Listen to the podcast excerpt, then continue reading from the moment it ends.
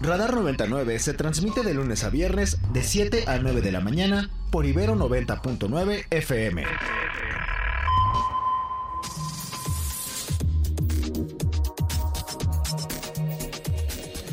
Y vámonos con la doctora Josefina Román, comisionada del INAI. Eh, ¿Cómo está, doctora? Buen día. Buen día. Buenos días. Gracias, Mario. Qué gusto que nos acompañe como siempre y sobre todo para platicar de pues este evento que es el más importante en materia de transparencia en nuestro país, esta Semana Nacional de Transparencia 2023. Cuéntenos, porque bueno, vaya que han sido ustedes objeto de atención y de tensión, yo diría, en el último año. Sí, así es. Pero mira, es muy afortunado que justamente hoy, en el marco del 28 de septiembre, que es el Día Internacional de, Acceso a la Información, pues estamos conmemorándolo con esta Semana Nacional de Transparencia. El día de hoy, a las 10 de la mañana, tendremos la inauguración en las oficinas del INAI. Eh, tenemos un auditorio muy bonito llamado Alfonso Lujambio. Alonso Lujambio. Este, el martes, el día de mañana, estaremos en Mérida, Yucatán, haciendo esta misma Semana Nacional de Transparencia. El miércoles en Morelia, Michoacán. El jueves en Tamaulipas, Tampico, Tamaulipas. Y cerramos la Semana Nacional de Transparencia este viernes en Tijuana, Baja California. Entonces, bueno, queremos salir a todo el país posicionando el tema de transparencia y acceso a la información. ¿Cuáles son los temas? E, evidentemente es una agenda amplia eh, y, variada, pero ¿cuál diría usted que son como los elementos transversales a las diferentes actividades que van a tener?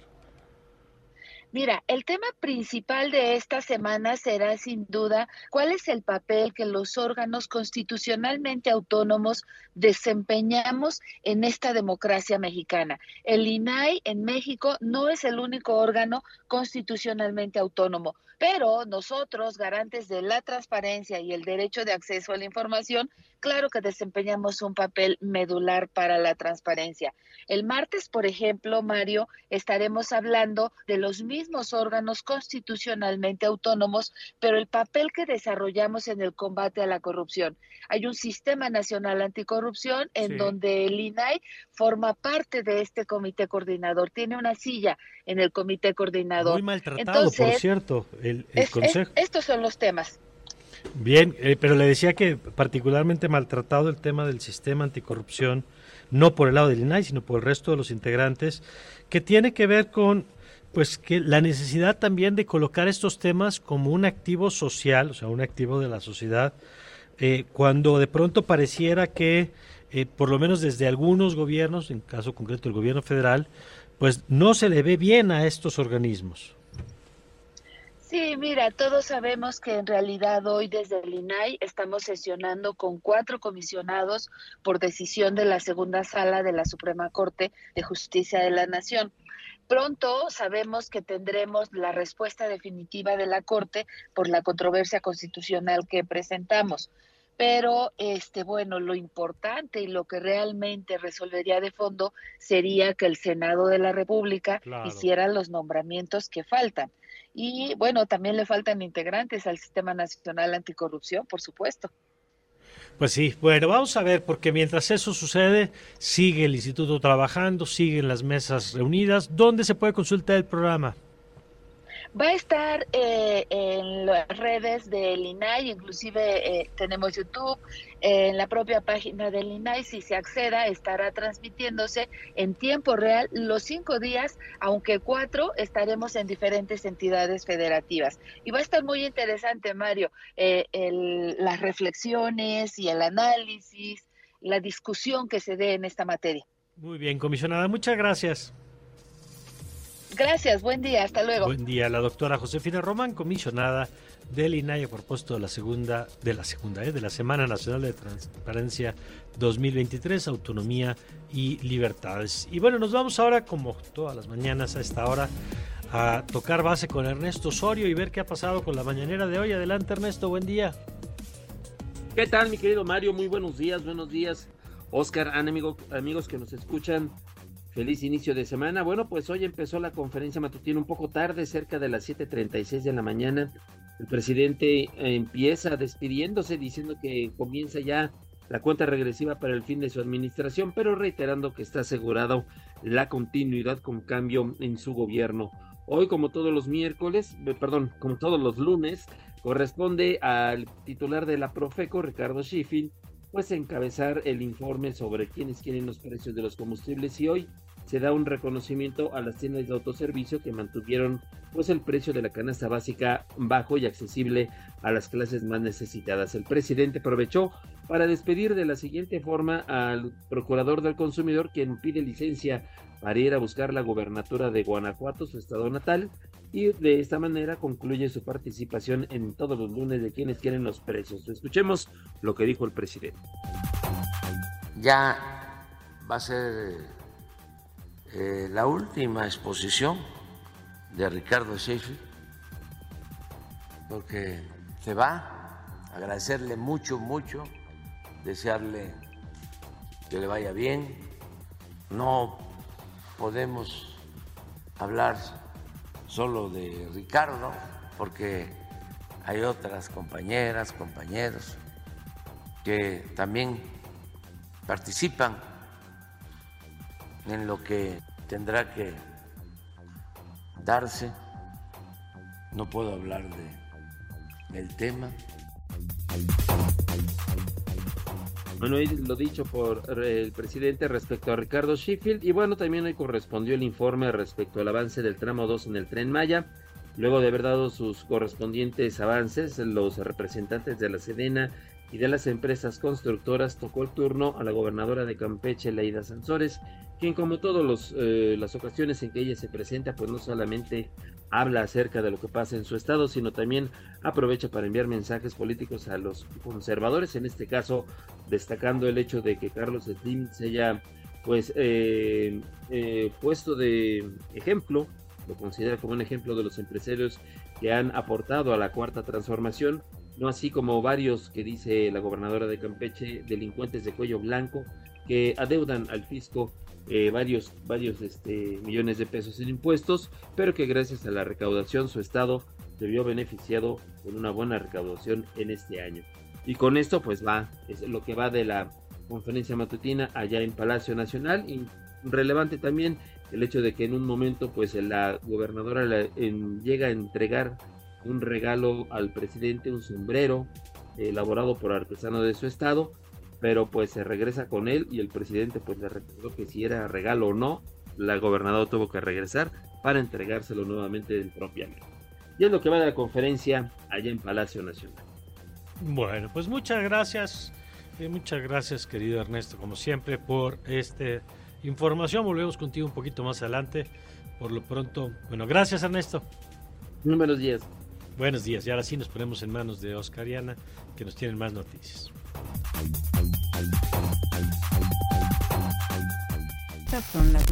Estas son las, noticias. Así es, Mario, y les contamos que un ataque armado en playas de Rosarito, en Baja California, dejó un saldo de cuatro personas muertas y una más herida.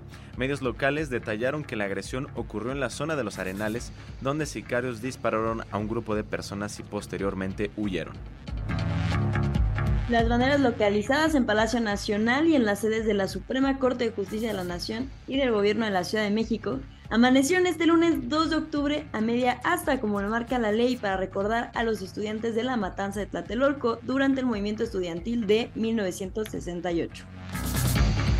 Y la Organización Internacional para las Migraciones en México señaló que el 15% de los migrantes detenidos en el país este año son originarios de África y Asia, lo cual representa un incremento de 11 puntos porcentuales en comparación con 2022, cuando fueron solo el 4% de nuestro portal. De nuestro portal.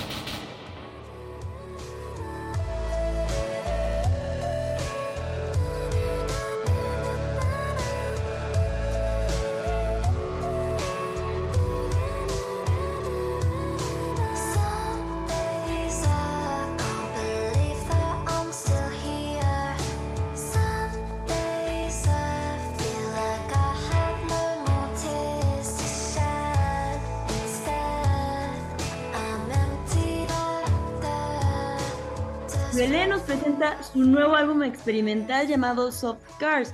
La música de este artista de Singapur ha ido evolucionando desde el ambiente pop a algo más abrasivo y glitch pop distópico, con letra incómodamente vulnerable que examina los problemas mentales. Conoce esta nueva producción ingresando a nuestro portal www.ibero99.fm.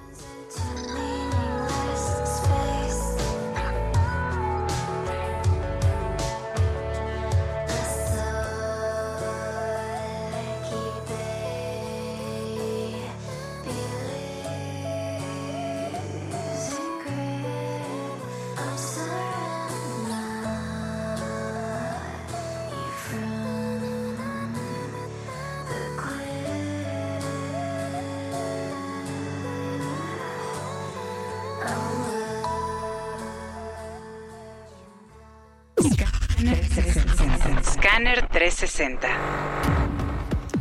Y nos vamos con el radar internacional. El expresidente de los Estados Unidos, Donald Trump, comparece, comparece en estos momentos ante un juez acusado de fraude por la Fiscalía de Nueva York, por lo que este lunes se inició el juicio civil contra él, sus hijos y algunos de sus colaboradores. América Latina. La actual sequía en la Amazonia, mayor reserva de agua dulce del mundo, pero en donde los ríos están en niveles mínimos y decenas de municipios en estado de alerta, puede ser histórica y extenderse hasta enero, según prevén fuentes oficiales brasileñas. Europa. Y dos científicos ganaron este lunes el Premio Nobel de Medicina por los descubrimientos que permitieron el desarrollo de vacunas efectivas contra COVID-19 y podrían utilizarse para crear otras en el futuro. Katalin Caricó es profesora de la Universidad Szeged y Drew Weissman realizó su investigación premiada junto con Caricó en dicho instituto estadounidense. Asia. El líder de Corea del Norte, Kim Jong-un, envió hoy una felicitación a Xi Jinping por el aniversario número 74 de la Fundación de China, en la que exalta el liderazgo de su homólogo y vaticina un fortalecimiento de sus relaciones bilaterales.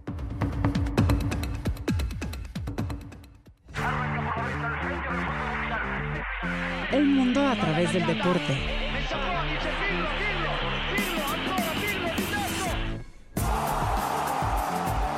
Crack 90.9. Y ahora ya es tiempo de irnos largos y tendidísimos en Crack 90.9 con toda la información deportiva, los detalles. Omar, adelante, muy buenos días, te saludo. Hola, querido Oscar, de nueva cuenta, qué gusto saludarte. Igual, querida Ana, no te había saludado, querido Omar, y por supuesto, quienes nos acompañan en este lunes de Radar. Pues también ya regresó la actividad de la Liga MX Femenil después de la fecha FIFA y este paro con dos victorias para la selección mexicana. Rayadas derrotó 4 por 0 a Necaxa, León 1 por 0 venció a Cruz Azul allá en la Noria, las Chivas 5 por 0 despacharon al Mazatlán femenil, Pachuca venció 4 por 2 al América en el Estadio Hidalgo, Juárez y Querétaro empataron a 2. Hoy tenemos cuatro partidos, Atlético San Luis y Tijuana, así como Tigres femenil y las Pumas estarán enfrentando a las 7 de la noche, mismo horario que Atlas y Puebla tomarán el campo y Santos Laguna y Toluca estarán cerrando la fecha eh, número 12 con eh, un duelo a las 9 a las 9 de la noche. También ya tenemos playoffs en las grandes ligas de béisbol. Finalmente terminó la campaña regular con los Orioles de Baltimore y los Braves de Atlanta, los dos pertenecientes a sus respectivas divisiones este, tanto en la Liga Americana por Baltimore como en eh, el caso de la Liga Nacional por Atlanta y los Dodgers y Astros de Houston también a la espera de conocer rival las series de comodín se estarán eh, disputando por la Liga Americana con los Twins de Minnesota y los Blue Jays de Toronto, mientras que los Rays de Tampa Bay de Isaac Paredes y Randy Arozarena se enfrentarán a los Rangers de Texas en eh, el viejo circuito. Los Brewers de Milwaukee recibirán a los Diamondbacks de Arizona para los primeros dos partidos, mismo escenario para los Phillies de Filadelfia que se enfrentarán a los Marlins de Miami. Así que bueno, pues ya está el curso de octubre rumbo al cierre de la campaña 2023 de las grandes ligas de béisbol, también resultados de la NFL del fin de semana. Los 49ers de San Francisco derrotaron 35-16 a los Cardinals y los Eagles de Filadelfia aguantaron un regreso de los Washington Commanders y los derrotaron 34-31 para mantenerse como los únicos invictos ya a estas alturas de la temporada. También regreso eh, titánico de los Broncos de Denver después de ir 21 puntos abajo en el último cuarto, pudieron derrotar 31-28 a los Chicago Bears. También los Bills de Buffalo 48-20 vencieron a los los Dolphins, que lejos quedó aquella exhibición de 70 puntos, los Buccaneers 26-9 a los Saints y los eh, Chiefs de Kansas City también resistieron el embate de unos muy respondones Jets de Nueva York para vencer los 23-20. Hoy los Giants también de Nueva York se enfrentarán a los Seahawks para cerrar esta cuarta fecha de la NFL. También Mundial de Gimnasia Artística, buena, buen fin de semana para eh, la delegación mexicana. De momento, eh, la prueba por equipo se encuentra en la séptima posición, lo cual sí les daría el boleto a París 2024. Alexa Moreno y Atsiri Sandoval se encuentran en la cuarta y séptima posición, respectivamente, en la disciplina de salto, lo cual también, por supuesto, supone un buen registro para la delegación mexicana, mientras que en el All Around Alexa se encuentra con eh, 52.331 puntos en el decimocuarto lugar de la clasificación, lo que le podría entregar el boleto también a la final en este Mundial de Gimnasia Artística de Amberes. Y para terminar, otra gran, gran noticia para el deporte mexicano, Isaac del Toro, este ciclista que se ha hecho notable en los últimos años para esta disciplina en México, firmó un contrato por tres años con el UAE Team Emirates, que eh, pertenece justo a los Emiratos Árabes Unidos, uno de los equipos contendientes en, los circuitos profesionales europeos, lo cual eh, daría la posibilidad de que veamos al ciclista mexicano en, los, en las pruebas míticas, tanto la Vuelta a España, el Giro de Italia y por supuesto el Tour eh, de France para el próximo verano, lo que supondría también una incursión muy interesante por parte del ciclismo mexicano de tenerlo en estas pruebas míticas. Muchas gracias, querido Omar, por la información. Escuchamos el día de mañana contigo. Seguro ya nos escuchamos el día de mañana. Ya saben que me pueden encontrar en arroba Omar RXL. Les mando un fuerte abrazo. Fuerte abrazo de vuelta.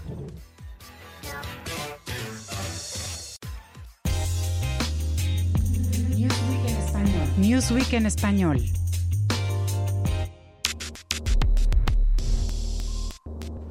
8 con 23 minutos, 8 con 23 y vámonos con Newsweek en español con mi querida Emma Landeros. Emma, ¿cómo estás? Buenos días, Mario. Muy bien, con mucho gusto de saludarte. ¿Cómo estás tú? Muy bien. Oye, revisaba este tema que nos traes el día de hoy. Y me decía un amigo que parece que hablas de sus temores porque, entre otras cosas, le tiene miedo a las arañas. Ah, ok. pues en efecto, Mario, te presento información sobre un nuevo avance de la ciencia. Primero que nada, generalmente estamos acostumbrados a que los avances sucedan en Europa o en Estados Unidos, pero esto es Latinoamérica, esto es Brasil puntualmente, y se trata del veneno de una araña que está siendo analizada como una alternativa de la ciencia para la disfunción eréctil. Analizada porque todavía están en ensayo, sin embargo está bastante avanzado el el estudio y te platico que el candidato ideal para desarrollar un medicamento similar al Viagra contra la disfunción eréctil es el veneno de araña de banano o conocido también como araña bananera, ya que tiene el efecto de provocar erecciones, lo que se llama como preapismo, eh, así lo llaman los científicos, y el equipo de investigadores brasileños está evaluando este veneno para tratar la disfunción y que puede incluso sustituir al Viagra porque recordemos que el Viagra está contraindicado en algunos organismos. Para que se pueda llegar a utilizar este medicamento, pues tiene que haber una serie de estudios clínicos para conocer si el organismo es o no candidato a este medicamento y que no haya contraindicaciones. Y pues bien, luego de varios años de estudiar esta ponzoña, que es lo que equivale a una toxina, los investigadores brasileños lograron aislar este compuesto en un laboratorio se dieron cuenta que este compuesto ya sin lejos de la araña también puede provocar erecciones y a continuación encontraron una manera de reproducir esta toxina en una molécula. Después de esto convirtieron esta molécula en un gel que aplicaron a ratas y ratones. El equipo halló que esta molécula eh, liberó óxido nítrico y fortaleció la afluencia de sangre hacia los genitales también se dio cuenta de que eh, los roedores con hipertensión y diabetes eh, lo aceptaban bastante bien, funcionó bastante bien y se dieron cuenta que podría ser utilizado en personas que no que tienen el Viagra contraindicado. Posteriormente, Mario, este ya es una, te decía que este, este avance científico ya lleva varios pasos porque los investigadores ya probaron exitosamente el gel tanto en hombres como en mujeres comprobaron que los resultados en una población de voluntarios que ya usaba el Viagra, también le funcionó bastante bien y que además no tiene efectos secundarios negativos, mm. lo cual es bastante un avance bastante ya este ya como para un paso a hacer un producto farmacológico.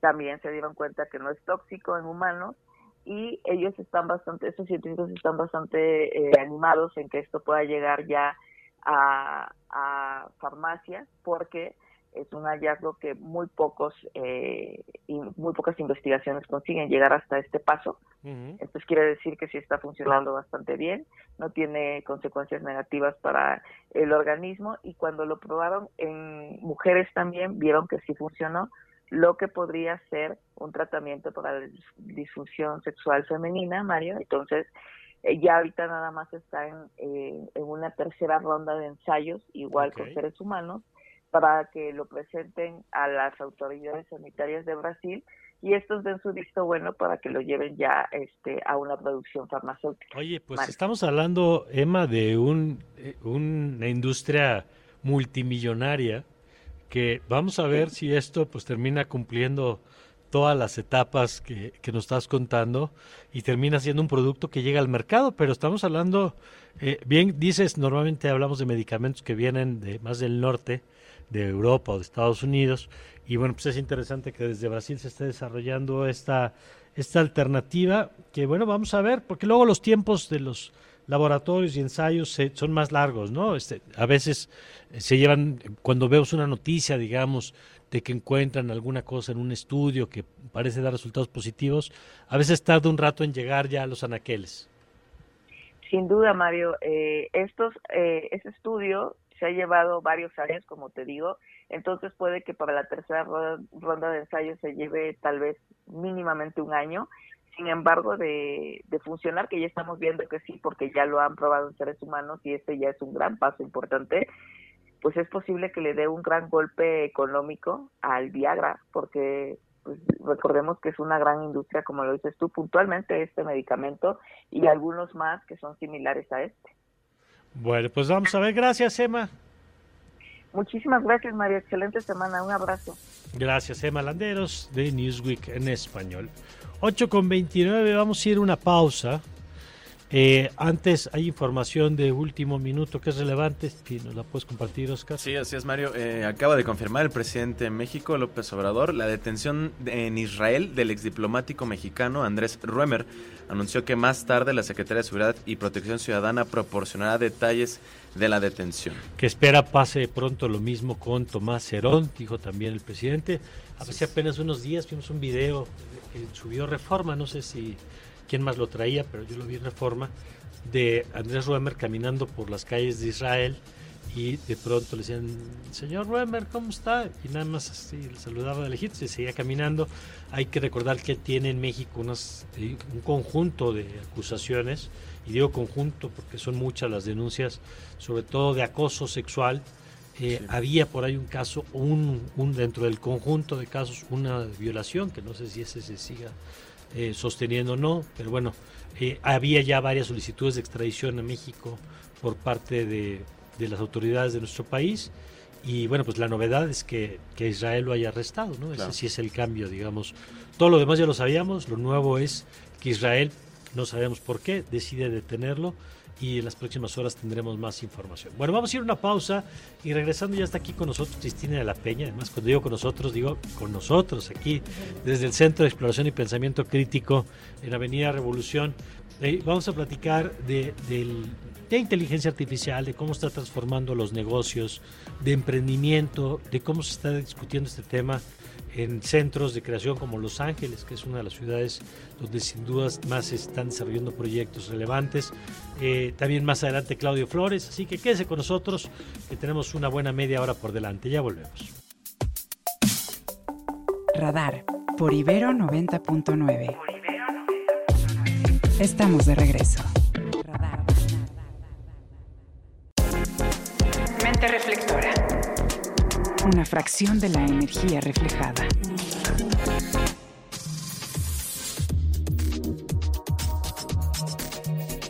Bueno, y aquí hemos, aquí hemos dicho que hay dos temas, que si hay dos temas que van a cambiar la humanidad de los siguientes años, son el cambio climático y la inteligencia artificial. Y esos dos aspectos van a ir trastocando cada uno de, las, de los aspectos de la vida económica, de la vida política, de la vida social, para bien y para mal en algunos casos. Y eh, usted sabe que hemos tratado de abordar este tema desde diferentes ángulos y ahora nos acompaña Cristina de la Peña, y es directora general de Box a quien me da mucho gusto saludar. ¿Cómo estás, Cristina? Muy bien, Mario, muchas gracias por invitarme. No, hombre, gracias a ti. A ver, primero cuéntanos eh, de lo que haces tú, eh, lo que hace tu empresa y de cómo este tema de la inteligencia artificial se empieza a aplicar en múltiples campos. En tu caso, tú vienes de hacer investigación de mercado, investigación de audiencias, de lo que, de cómo reaccionamos ante ciertos contenidos y qué es lo que están haciendo ahora ustedes y cómo este tema de inteligencia artificial pues les genera un valor adicional. Claro que sí, mira, nosotros en Cinebox estamos desarrollando una tecnología que nos permite entender cómo es que los seres humanos nos conectamos con el contenido, ¿no?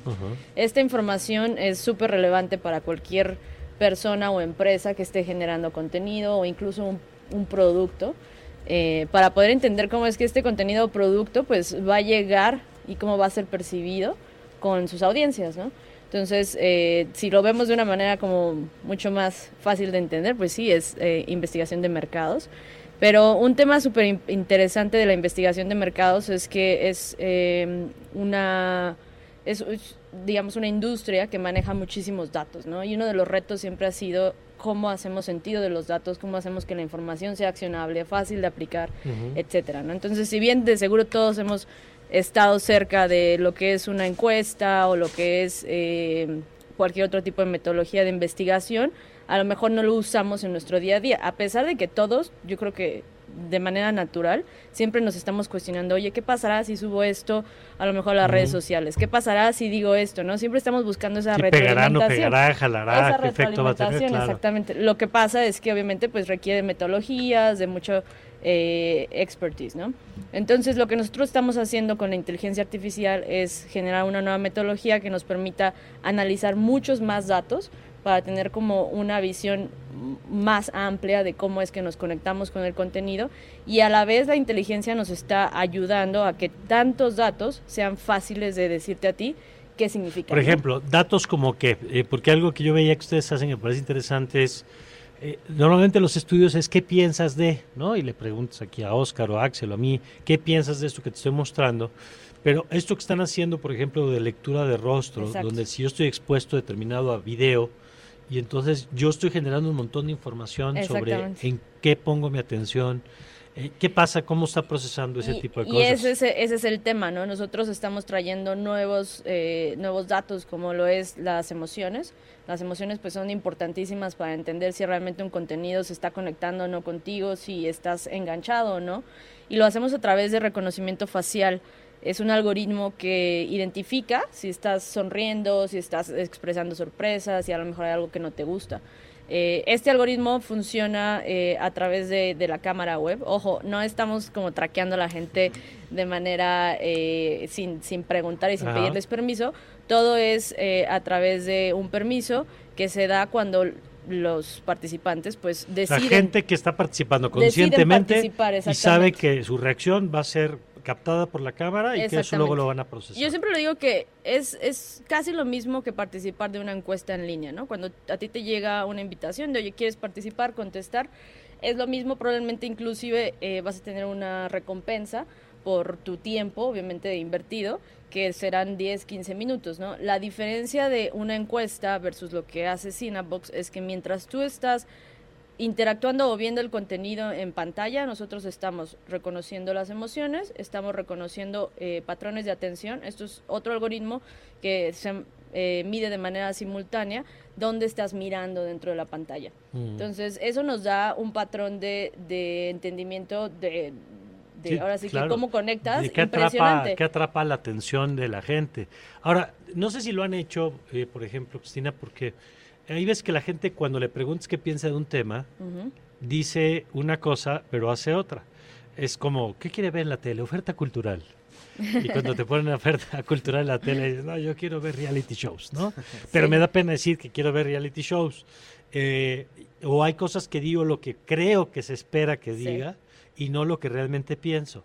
¿Han hecho ustedes ejercicios como para encontrar si hay consistencias o disonancias? Sí, claro que sí. O sea, el, el, tema de las emociones es súper interesante porque son intuitivas, ¿no? No, no estamos pensando voy a sonreír o no, simplemente sonríes. Si algo te hace, eh, inclusive si algo no te causa ninguna emoción, pues eso se, se nota y a partir de la tecnología ahora lo podemos medir. Y justo lo que empezamos a encontrar es que eh, muchas veces la parte racional que nosotros le llamamos eh, las encuestas, porque ya cuando yo te pregunto, oye, ¿te gustó? Pues a lo mejor tú me vas a decir, ¿sabes qué? Me encantó.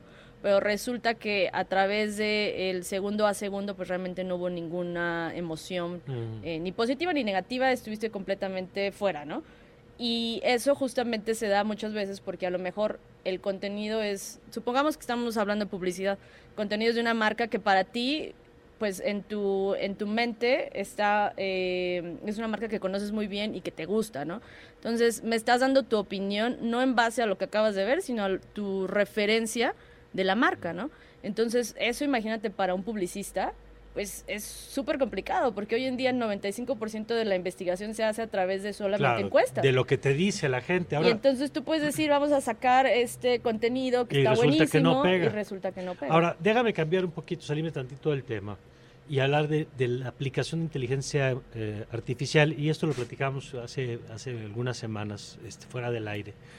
Y decías tú, por ejemplo, que cuando ustedes empiezan a aplicar tecnología de esta, descubres que la empresa no tenía las condiciones para hacerlo, ¿no? Tus sistemas, tus procesos. Y te lo pregunto porque hoy hay mucho, mucho tren, no, no del Maya, sino del, ya saben cuál, del, de las tendencias, digamos, que todas las empresas tienen que incorporar inteligencia artificial.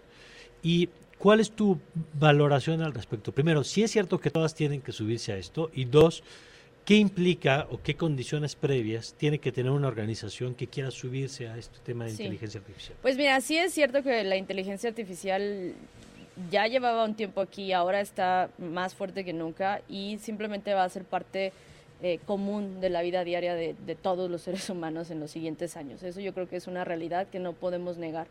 Ahora, eh, eso significa que va a haber muchos cambios. Tampoco es que va a suceder el día de mañana.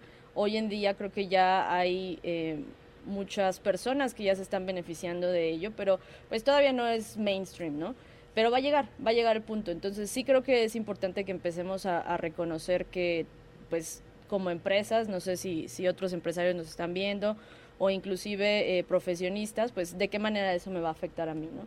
Entonces sí creo que hay que prepararnos. A nivel de empresa, para nosotros, por ejemplo, pues llevamos en esta transformación de nuestra plataforma ya desde hace eh, varios años, dos, tres años, en el que nos dimos cuenta que la plataforma pues no estaba lista para justamente poder eh, manejar tantos datos y poder de cierta manera conectarnos con eh, pues sistemas más sofisticados de interpretación de, datos, ¿no? Entonces lo hicimos, fue un proceso eh, pues complicado, pero hoy en día digamos que nuestra infraestructura de datos está lista para poderse conectar, ¿no?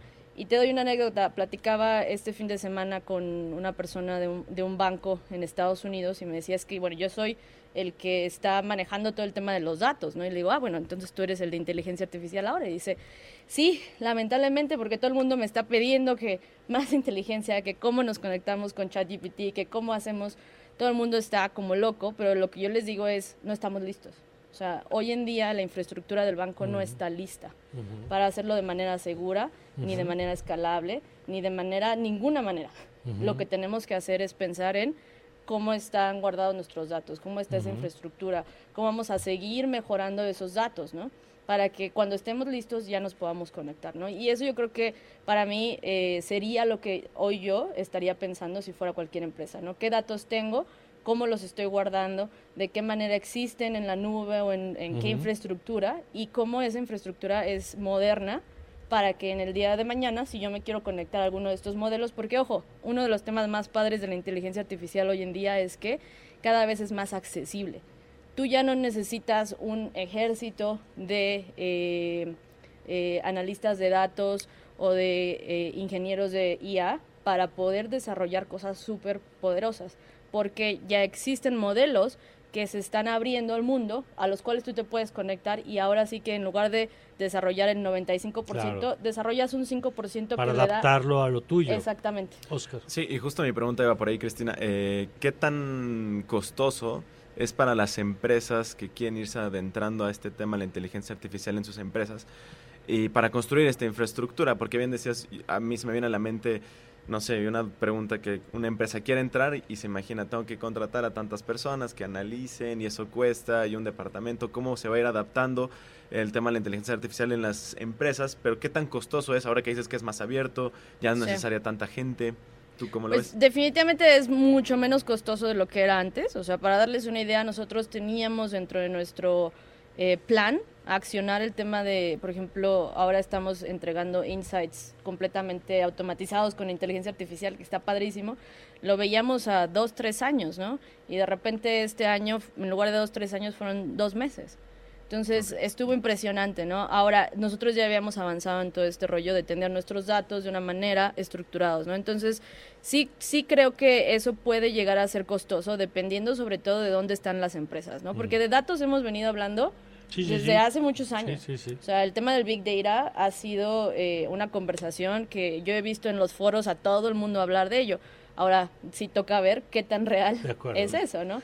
Oye, por último, Cristina, reserva de que sigamos conversando, porque hay muchos temas, tú decías ya, quién tiene tus datos, cómo los garantizas, cómo no te vuelves dependiente de la inteligencia artificial y el día que se cae eso, se te acabó el negocio. O sea, creo que hay muchos temas, todo el asunto de regulación que se está discutiendo en Europa y en Estados Unidos al respecto. Pero yo quisiera nada más terminar con un, tema. Tú que estás en la, en la escena, digamos, de, de emprendedores de Los Ángeles, eh, ¿Cómo los ves? ¿Qué temas son los que en este momento están como concentrando la atención? Sabemos que no están libres de olas y entonces hemos visto desde la burbuja, desde el punto com de 2000, ¿no? Y luego tuvimos en los últimos años toda la ola de las criptomonedas y, los NFTs y toda esta ola que finalmente pues, parece que no termina de despegar. Y está la ola de la, de la, de realidad aumentada y la realidad virtual que los veamos con jugadores importantes como Meta. ¿Cuáles dirías que hoy son como los temas que más están concentrando la discusión? Sí. Mira, uno que es súper importante es, eh, y, regresando a los datos, porque al final la inteligencia artificial come, desayuna y cena datos. Es quién tiene datos que sean únicos, ¿no? Que no puedan ser tan sencillos de recolectarse en otros lugares, ¿no? Y eso es porque, a ver, el, el tema de, de, los sistemas para generar que de esos datos salgan cosas maravillosas está avanzando muy rápido. He visto eh, inversionistas que dicen, oye, invertí en una empresa hoy y tres meses después ya hay diez. Y resulta que seis meses después alguien ya desarrolló algo nuevo que lo que ellos hacían ya no sirve, ya no es indispensable, ya se automatizó. Entonces hay muchísimo movimiento respecto a qué pasos tomar, ¿no? Entonces se está yendo mucho la conversación hacia temas muy fundamentales de, cosas que realmente vayan a, revolucionar, que eso probablemente pues sí son muy especializados, y dos, a qué tan propietario es tu modelo, ¿no? O sea, qué tanto lo puedes proteger, qué tanto son datos que nadie más puede tener, porque, por ejemplo, los datos que nosotros estamos eh, recolectando como Cinebox, pues son únicos, o sea, nadie más está recolectando todo ese mundo de información. Tanto así que ni siquiera un OpenAI, que es ChatGPT, pudiera replicar el, el, el nivel de de No tiene la base que tú tienes. El nivel de, de insight que nosotros estamos haciendo porque no tiene esa base. Y esa es una conversación bien interesante, ¿no? Porque si bien nosotros no tenemos los miles de millones de datos para que no tiene volverte un genérico. Pero yo los tengo de un nicho tan específico que con menos datos, aún así que ya tenemos bastantes, podemos lograr mucho más. Entonces, es una conversación muy importante que yo creo que a todos eh, les vale la pena pensar, porque a lo mejor tienen una mina de oro, ¿no? Que es información propietaria que nadie más pudiera claro, tener. Eso está interesante, a ver cómo le saques provecho. Pues muy bien, pues Cristina, gracias y gracias por darte la vuelta aquí al Centro de Exploración. Muchas gracias, a ustedes. Gracias. ¿Con qué vamos? Vamos con música. Esta propuesta que es de The Black Keys. Esto se llama Gold on the Ceiling y la escuchan aquí en Radar 99. Quédense antes de terminar el programa. Gold on the Ceiling de The Black Keys del álbum sacado en el 2011 llamado El Camino, que por cierto también van a estar presentes en el Corona Capital el próximo mes. Y por cierto, también tenemos cuatro pases dobles para el Festival Sinergia que se realizará en el Centro Nacional de las Artes de eh, las 11 de la mañana a las 8 de la noche. Por si están en mandar un mensaje al teléfono en cabina, les recuerdo el número es el 55 529 2599. Es, estamos regalando cuatro pases dobles para el Festival Sinergia. Y no olviden poner, por favor, su nombre completo y su correo para que les llegue toda la información y los detalles. Guerra de narrativas. Guerra de narrativas. Y nos vamos con Claudio Flores. Claudio, ¿cómo estás? Mi querido Mario, muy buenos días. Un placer saludarte y saludar a toda la gran audiencia de Radar aquí en 90.9. Cuéntanos, ¿qué nos traes esta mañana? Pues hoy vamos, eh, querido Mario, a hablar acerca de las narrativas de la inseguridad en el país, un problema del cual pues no necesariamente nos gusta estar abordando, ¿no? Pero es una realidad que nos está pues saltando encima y me parece que vale la pena hacer un análisis sobre dónde estamos hoy, eh, sobre eh, la inseguridad en el país. El primer ángulo es que pareciera que este asunto, este fenómeno, es un problema fuera de control e imposible de controlar. Eh, la encuesta nacional de victimización y percepción sobre seguridad pública 2023, o sea, la, publicada este año, tiene seis datos que son muy fuertes, un eh, un poco más del 27% de los hogares en México fueron víctimas de delito, ¿no? Fraude, robo o asalto. Eh, 21.1 millones de víctimas de 18 años y más. Eh, esto significa 22 mil víctimas por cada 100 mil habitantes en un año. 26.8 millones de delitos, de los cuales el 92%, un poco más, no se denuncian o investigan. Imagínate, el 92% de todos estos delitos pues prácticamente quedan impunes. 60% de los delitos además no se denuncian por causas atribuibles, atribuibles a la autoridad y finalmente casi un 75% de la población en promedio en México considera inseguro vivir en su estado. Tres de cada cuatro personas en este país, Mario, en promedio, eh, digamos, no eh, se sienten seguras viviendo en su estado, con tasas además en ciertos estados, solo por mencionar tres, altísimas. En Zacatecas el 91.9% de las personas, 92 prácticamente de cada 100, en el Estado de México 88% y en Morelos 87%. Entonces, esta situación donde incluso pues al hacer esta esta nota, me encontré una nota del donde el INEGI admite, el Instituto Nacional de Estadística, Geografía e Información, admite que pagó en algunas zonas rurales a la delincuencia para poder levantar el censo agropecuario 2022. Esto lo reportó Animal Político. Entonces estamos viendo cómo esta política pública, digamos, hoy eh, bajo el bajo una especie de nombre que es el de abrazos no balazos, eh, pues está demostrando fallas, pero no solamente es en, en la política de seguridad del gobierno federal, sino también en los gobiernos estatales, en los gobiernos municipales que son cada vez menos capaces de asegurarnos seguridad, tranquilidad y paz a las y los mexicanos que vivimos ahí. Perdón.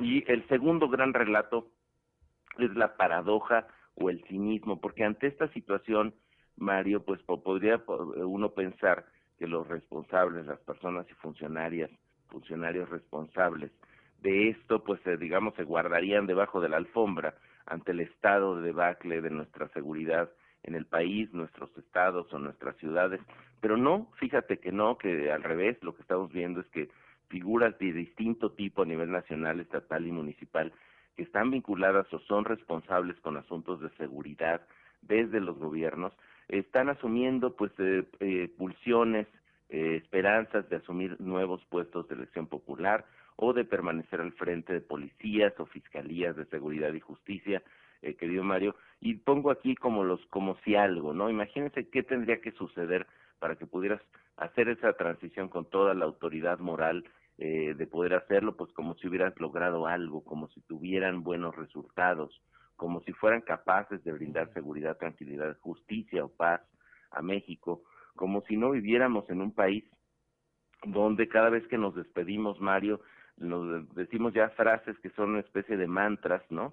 Eh, te vas con cuidado, me avisas cuando llegues, ¿no? Que ya se volvieron parte normalizada de nuestro discurso, como si la debacle nacional en materia de inseguridad y delincuencia organizada no fuera evidente para todas y todos, solo tienes que salir de tu casa, solo tienes que habitar el espacio público y a veces ni siquiera eso, la seguridad, la inseguridad llega hasta tocar las puertas de tu casa, como vimos en los datos del ENVIPE. Y cierro simplemente recordando aquel Alejandro Martí que en paz descanse cuando reclamó a Calderón y a García Luna si no pueden renuncien y pareciera que este llamado brutal de pues hace algunos años eh, nuestra clase política hubiera escuchado otra cosa, hubiera entendido una frase distinta que podría haber sido si no pueden, no importa, ustedes sigan cobrando, querido Mario.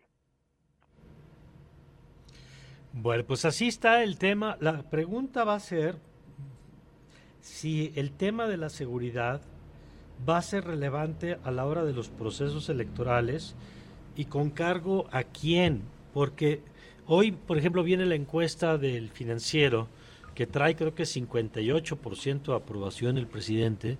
Sí. Eh, la pregunta, digo, es un trabajo editorial también, porque preguntan sobre el tren Maya, sobre la refinería, en donde sale bien evaluado el gobierno, no destacan en la primera plana por lo menos el tema de la inseguridad, pero me da la impresión de que va por un carril la aprobación del gobierno y por otro el clima de inseguridad, porque mira, lo de Chiapas es evidente, la descomposición, el tema de Zacatecas, el tema de los desaparecidos en, Jalisco, el, en Nuevo León el tema de los cuerpos desmembrados, y así nos podríamos ir en Guerrero, en un montón de estados donde la situación es crítica, pero yo no sé si o le pasa factura al gobierno local, que esa es una hipótesis, o simplemente pues la gente asume que lo que le evalúa al gobierno y a los candidatos es otra cosa, Claudio.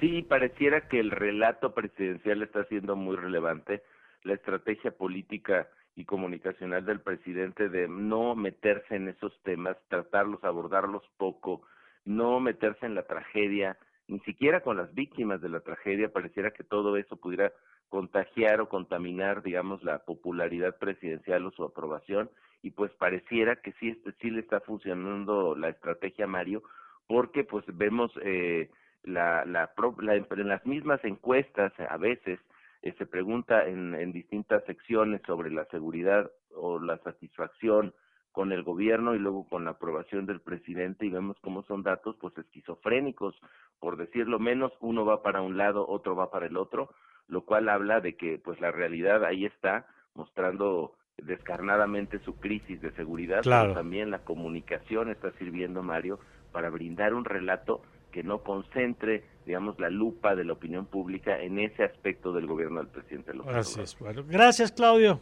Muchas gracias y una gran semana para todas y todos desde aquí, desde Radar en 90.9. Gracias y vámonos con Ernesto Osorio. Adelante, Ernesto. Adelante, Ernesto.